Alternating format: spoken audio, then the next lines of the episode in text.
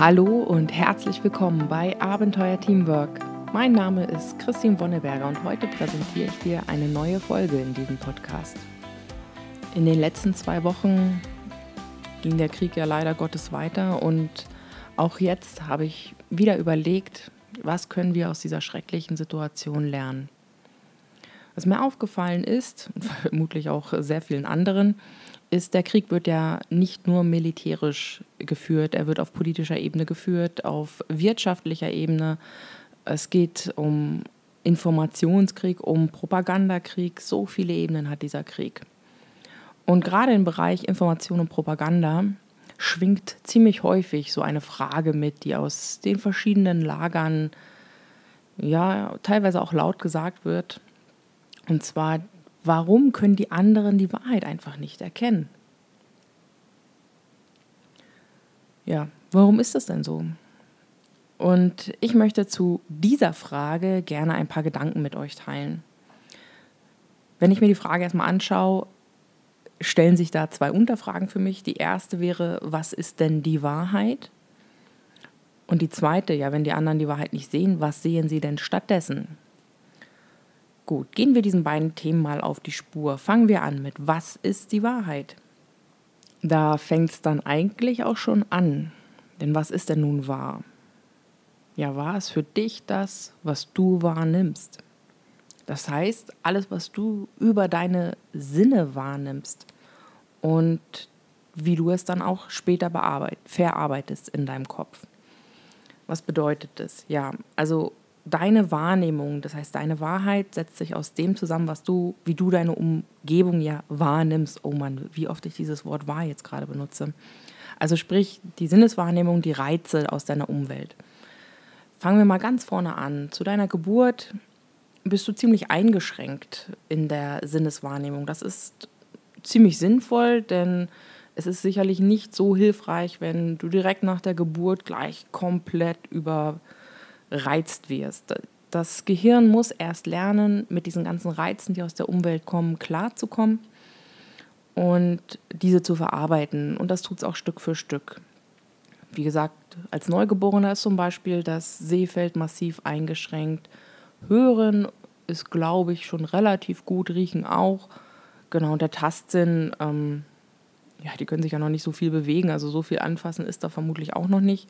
Und diese ganzen Reize, bzw. Sinne müssen sich erstmal entwickeln. Und das tun sie dann. Na, Im Babyalter, also im ersten Jahr, jeder dieser Sinne entwickelt sich Stück für Stück weiter. Das heißt, das Baby lernt dann immer mehr wahrzunehmen, das Stück für Stück dann auch zu verarbeiten. Und das geht weiter dann im Kindesalter. Dann kommen dann auch noch ganz andere Ebenen dazu. Da geht es dann nicht mehr nur um die Wahrnehmung, dann kommt ja auch die Sprache dazu. Was bedeutet das denn? Gesten und so weiter. Das heißt, je älter ein Mensch wird, desto mehr lernt er all das zu verarbeiten, was auf ihn ja einprasselt. Und was wir auch lernen, ist auszublenden. Und das ist ein unheimlich wichtiger Mechanismus.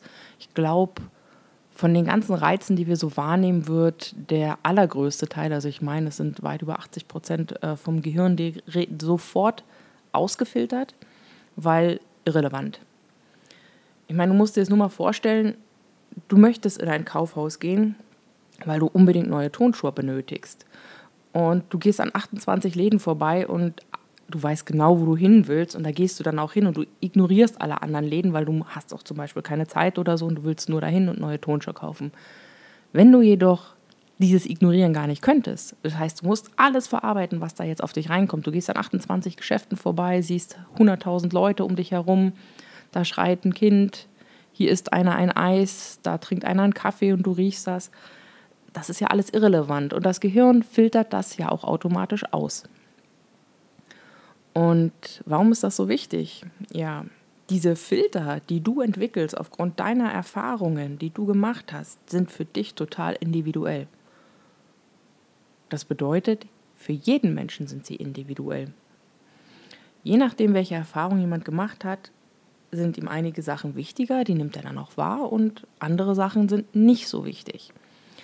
Auch das Wertesystem, das man innerlich entwickelt, hat natürlich viel mit der Wahrnehmung zu tun. Das hat aber auch mit diesen Erfahrungen, wie gesagt, zu tun, aus denen es sich ja dann entwickelt. Das heißt, unsere Wahrheit ist das, was wir aus der Umgebung wahrnehmen und im zweiten Schritt, wie wir es interpretieren. Das heißt, was lässt das Gehirn durch und was macht es daraus. Und da es ja für jeden Menschen individuell ist, wie er es denn nun sieht, heißt es auch, er kann ja die individuelle Sichtweise des anderen gar nicht komplett kennen. Wie auch.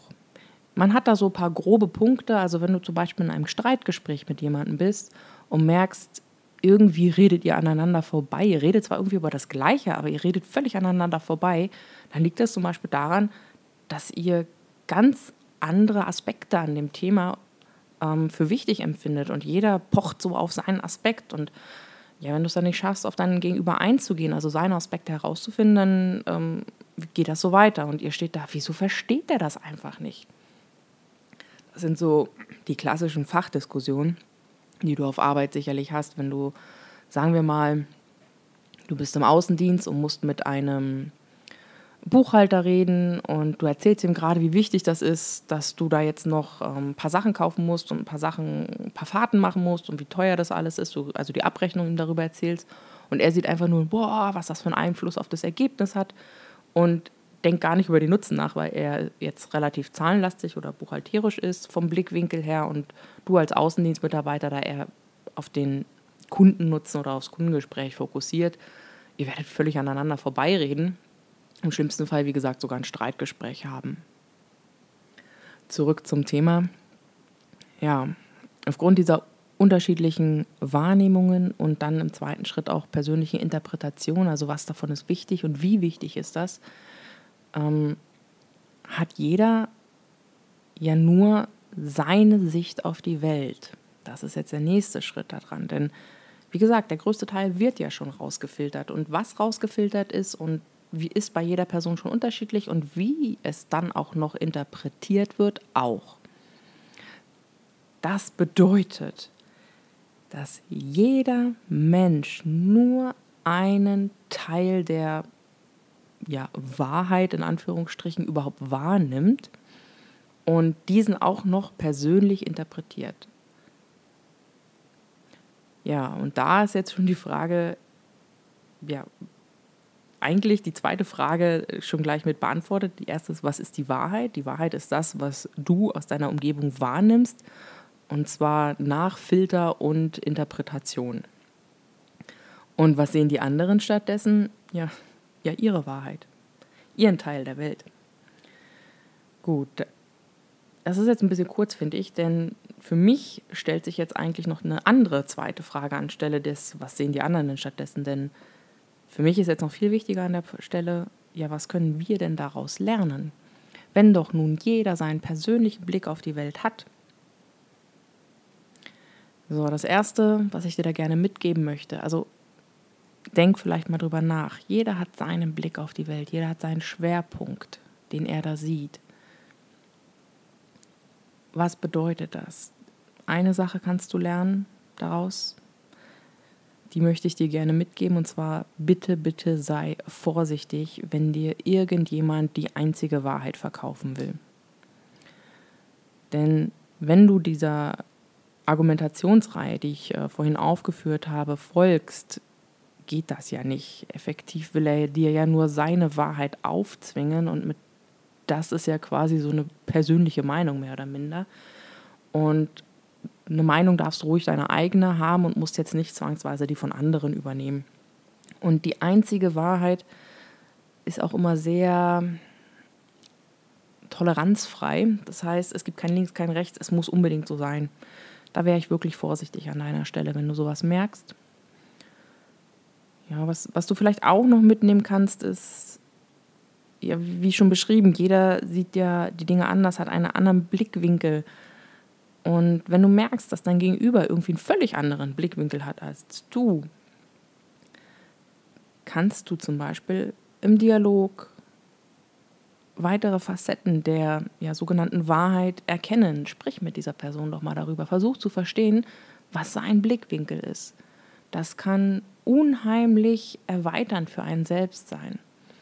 Ich persönlich finde es an der Stelle dann auch immer sehr interessant, mit Menschen zu reden, die sehr unterschiedliche Erfahrungen zu mir gemacht haben.